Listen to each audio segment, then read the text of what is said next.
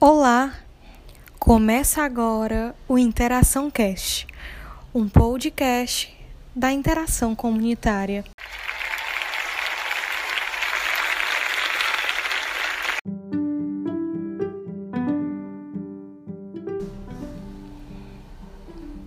Você sabia que a acupuntura, musicoterapia e meditação fazem parte das práticas integrativas complementares do SUS? Agora você vai aprender tudo sobre PICS.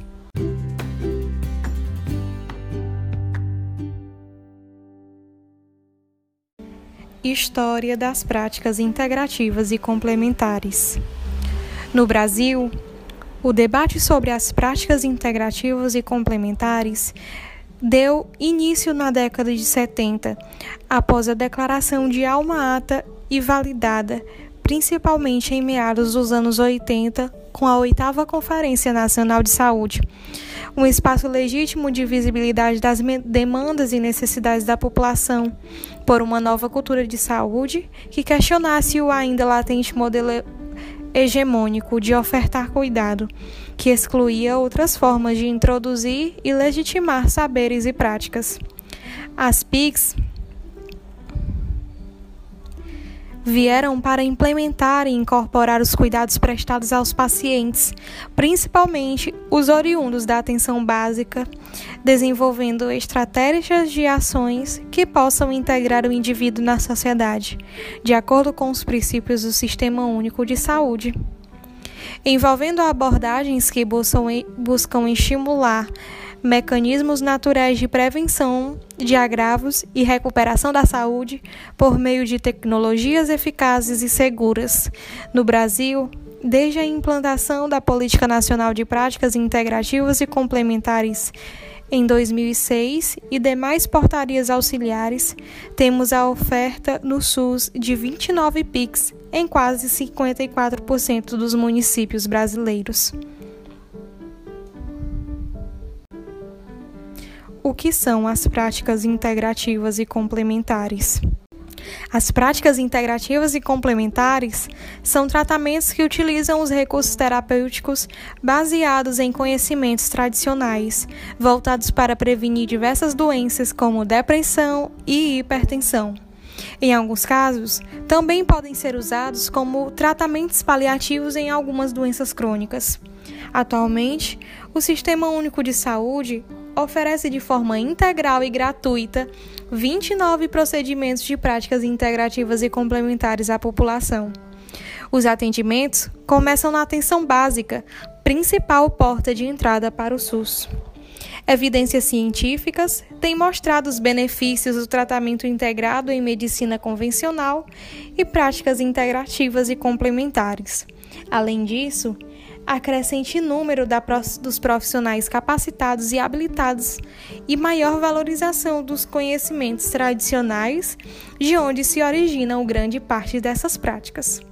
É importante salientar que as práticas integrativas e complementares não substituem o tratamento tradicional. Elas são um adicional, um complemento no tratamento e indicadas por profissionais específicos conforme as necessidades de cada caso. Qual a importância do PIX? Além de atuar juntamente com tratamento tradicional, as práticas integrativas e complementares também são muito importantes na prevenção de algumas doenças.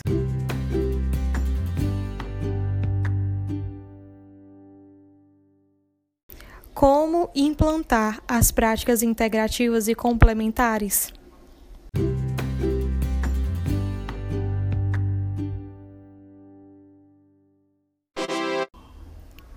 A Política Nacional de Práticas Integrativas e Complementares, publicada em 2006, instituiu no SUS abordagens de cuidado integral à população por meio de, de outras práticas que envolvem recursos terapêuticos diversos. Desde a implantação, o acesso dos usuários tem crescido. A política traz diretrizes gerais para a incorporação das práticas nos serviços e compete ao gestor municipal elaborar normas para inserir da PNPIC na rede municipal de saúde. Os recursos para as PICs integram o piso da atenção básica, PAB, de cada município, podendo o gestor local aplicá-los de acordo com sua prioridade. Alguns tratamentos específicos, como a acupuntura, recebem outro tipo de financiamento, que compõem o bloco de, de média e alta complexidade. Estados e municípios também podem instituir sua própria política, considerando suas necessidades locais, sua rede e processos de trabalho. A partir de toda essa exploração tão válida do que as PICs são e de sua extrema importância, surge a dúvida: quais são as atividades exercidas nas práticas integrativas complementares?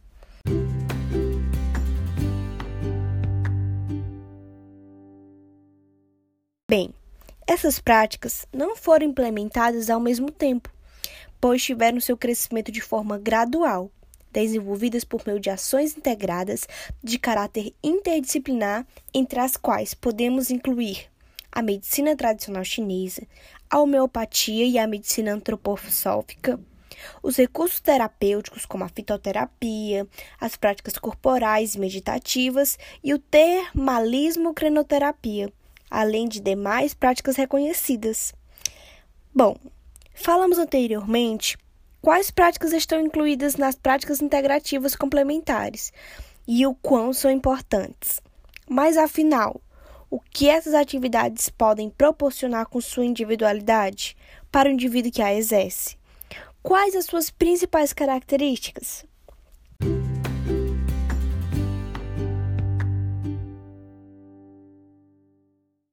Dentre as variadas atividades integrativas citadas, pode-se destacar como exemplo a fitoterapia, que nada mais é que uma terapia integrativa que vem crescendo bastante nesse começo do século XXI, voltada para a promoção, proteção e recuperação da saúde. É um tratamento terapêutico caracterizado pelo uso de plantas medicinais em suas diferentes formas farmacêuticas, sem a utilização de substâncias ativas isoladas, ainda que de origem vegetal. E é muito importante frisar que na prática da fitoterapia, os medicamentos são obtidos exclusivamente através das plantas, ou seja, nada de origem animal ou de outra coisa, excepcionalmente através das plantas. São também caracterizados pelo reconhecimento da eficácia e também dos riscos de seu uso, como também pela constância de sua atividade. Então, Vamos lá ter o cuidado na hora de usar os medicamentos advindos da fitoterapia. Bom, temos também a terapia comunitária. Isso. A terapia comunitária é uma prática terapêutica coletiva que atua em espaço aberto e envolve os membros da comunidade numa atividade de construção de laços sociais, apoio emocional, troca de experiências e prevenção ao adoecimento para promoção da vida e mobilização dos recursos e competências dos indivíduos, das famílias e comunidades. Ou seja, nela, o saber produzido pela experiência da vida de cada indivíduo ali inserido e todo o conhecimento tradicional, eles são elementos fundamentais na construção de uma inserção saudável e feliz. Ela atua como instrumento de promoção da saúde e autonomia do cidadão.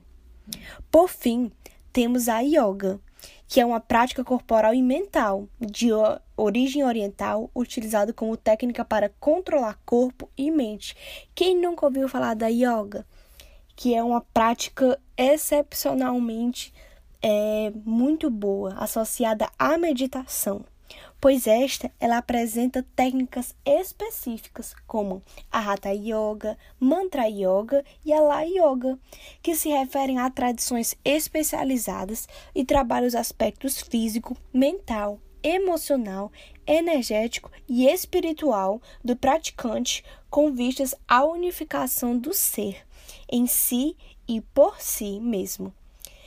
Bom, entre os principais benefícios obtidos por meio da prática da yoga estão a regulação do sistema nervoso e respiratório, o equilíbrio do sono, hum, aquele sono é, bom, aquele sono tranquilo, Tudo isso a prática da yoga proporciona.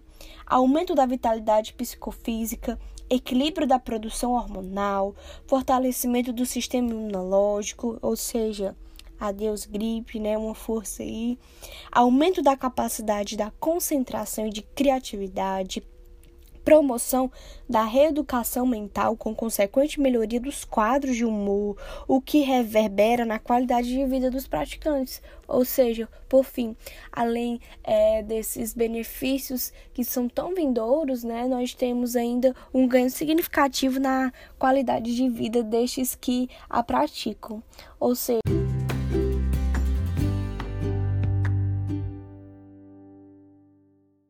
as PICs são ou não são é, coisas que vêm, são exercícios, práticas que vêm realmente para trazer um benefício, né, para aqueles que a exercem.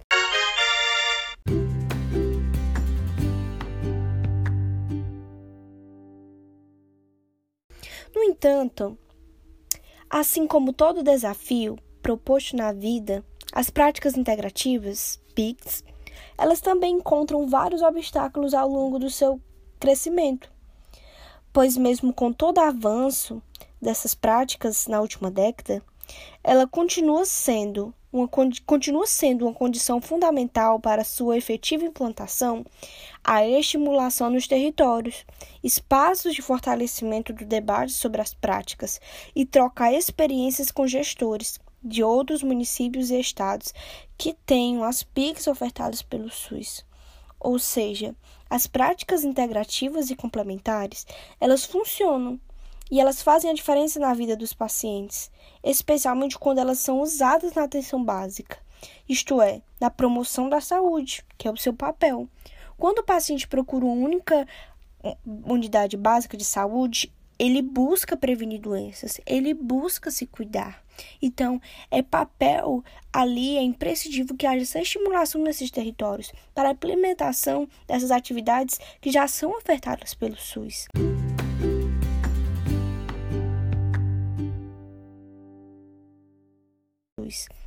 Por fim, né, terminamos Interação Cast, ele fica por aqui.